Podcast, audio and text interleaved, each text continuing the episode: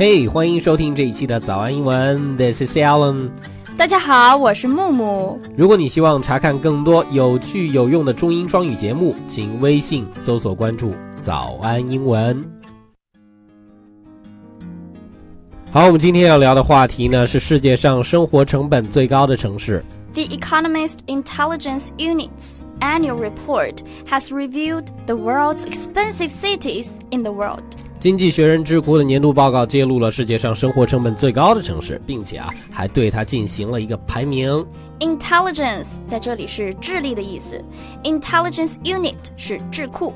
智库啊，其实就是智囊团。还有一种比较简单的表达方式叫做 think tank，其实就是思考的坦克、思想的坦克，就是智囊团或者说智库的意思。哎，木木啊，我问你一个问题好不好？行，问吧。Which city ranks the first？你猜一猜，世界上生活成本最高的城市排名第一的是哪一座？我觉得这个问题应该想都不用想，就是欧美地区吧，New York or London。我告诉你，好像都不是。不过你说的这两座城市，他们都排名在 top ten，都是排名前十的城市。UK capital London rose from 11th to 6th position held by Melbourne last year, and it is really referred to as a budget-friendly city. 那么，英国首都伦敦的排名是有所上升的，从十一名排到了现在的第六名，取代了去年墨尔本的位置。伦敦这一座城市，在我的印象里，好像生活水准都是特别的高，很贵的一个地方。在这里出现了一个特别实用的词组，budget friendly。budget 就是预算的意思，friendly 非常友善，在这里呢就是预算非常合理。伦敦排名第六，纽约呢也非常不错，紧随其后排名第七。Since the price of oil is falling and the US dollar is strengthening, inflation has been low across the states, so the local prices haven't raised up. 因为美国的这个油价下跌非常的厉害，然后美元呢依旧是十分的坚挺，所以说这个在全美啊通货膨胀并不是特别的高，当地的价格自然也就没有飙升起来。All of this has pushed New York into top ten. 但是纽约毕竟是纽约，是这个大苹果，所以说它依然进入了前十名。在这里啊，有两个词是蛮不错的。首先，第一个词是 inflation，它是一个名词，它的意思是通货膨胀。另外一个词它并没有出现在我们文段里，但是我希望我们希望给大家来补充一下。这个词是 deflation，相反的，它的意思就是通货紧缩。是的。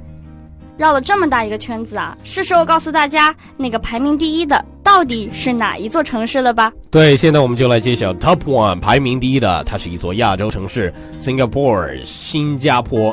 Singapore has been crowned with the title for the third year in a row。哎，这已经不是他第一次夺得这个桂冠了，也不是第二次，是连续三年都排名第一。那么 crown 做名词的解释是皇冠，在这里呢，它是做动词出现的，有居于什么什么之顶的意思。还有一个词叫做 in a row，它叫做连续，所以说不是第一年，不是第二年，是一二三，连续三年排名第一。好，我们说这个新加坡物价贵，连续三年排名第一，为什么会这样子呢？原因是什么 ？While Singapore isn't the most expensive place to buy groceries, it is the most expensive place in the world to buy and run a car. Transport costs in Singapore are 2.7 times higher than in New York. 哎，这个新加坡贵在什么地方？首先，第一个是 buy grocery，就是日常用品、杂货这些挺贵的。另外一个呢，就是 买一辆车以及 run a car 养一辆车，成本也非常的高。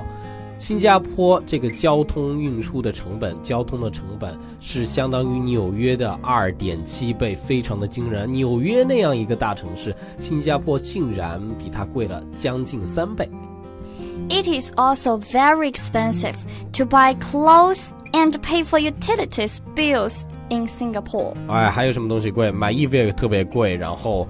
这个 utilities 我们叫做公共事业费，就水啊、电啊、网啊、物业啊，这些都叫做 utilities，这些也贵。什么东西好像都特别的贵，对吧？因为新加坡是没有自己的汽车工业，所以汽车产品都是靠进口的。新车一般有进口关税，无论你是汽油车还是柴油车，也不管你排量的大小，九座以下的汽车都要征百分之三十一的关税，注册费也不少，约一千新币，还有约为车价的百分之一百五十的额外注册费。那么这是为了提高我们的购车成本，当然啦，还有一些保险费等等。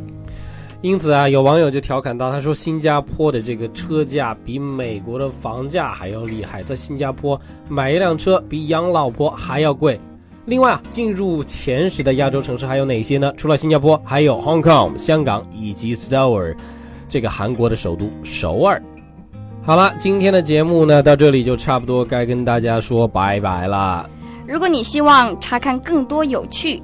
有用的中英双语节目，请微信搜索关注“早安英文”。另外，我们热血教师成长计划课程已经上线了，限时特惠中，六百块钱你就可以从零基础一直学到高级以及商务英语。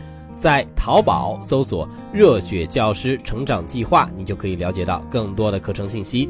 我是 Allen，我是木木，我们下期见，See you，拜。